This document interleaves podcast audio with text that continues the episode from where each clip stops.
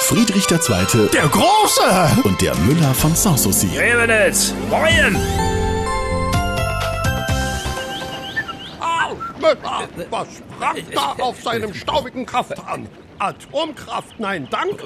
Na, ich bin da sehr gespalten, Majestät. So, erstaunlich, dass er neben der Kornspaltung noch Zeit für radioaktive Umtriebe aufbringt.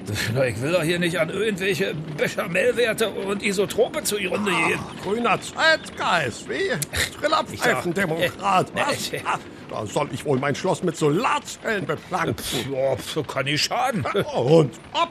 Solardächer sind ein Verrunkel der Baukultur. Was? Und erst diese scheußlichen Windräder. Ja, Doch ja. dagegen ist seine Mühle ja noch eine Augenweide. Immerhin gesünder wie ein Kohlekraftwerk. Gesund? Ha, als ob es sich in einer zugespargelten Welt lohnte, möglichst lange gesund und munter zu sein. Ja, Sparsamkeit hat eben ihr eigenes Aussehen. Gewiss doch.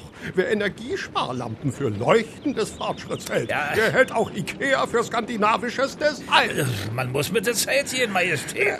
Und deswegen soll ich aus Sanssouci ein Null-Energiehaus machen? Ja. Trotz Wetter. Nein, nein, mon ami, als Preuße bin ich auch Brandenburger. Oh, was heißt das? Lieber Effibrist als effizient. Ja, Also von Energiewende habt ihr wohl noch nichts gehört. Freilich. Zu meiner Zeit hieß das allerdings noch, der Letzte macht das Licht aus. Habt ihr Glück, dass ihr der Zweite seid, wa? Unverschämt. Aber je saubere Luft werdet ihr wohl nicht haben. Dann schafft er aber erstmal seinen Stinkediesel ab. Ja. Ah, und besorgt er sich eine Elektrodroschke. Ja, würde ich ja gerne, Majestät. Aber die Sache hat einen Haken. Ah, was? Ja, wenn es bloß noch Elektroautos gibt, an welche Tanke hol ich denn, denn mein Bier? Grundgütiger, Haha, da sieht man's mal wieder. Hä? Das Gehirn verbraucht 20% der Energie des ganzen Körpers. Ja, und? Zu so viel Energieeinsparung kann man ihm nur gratulieren.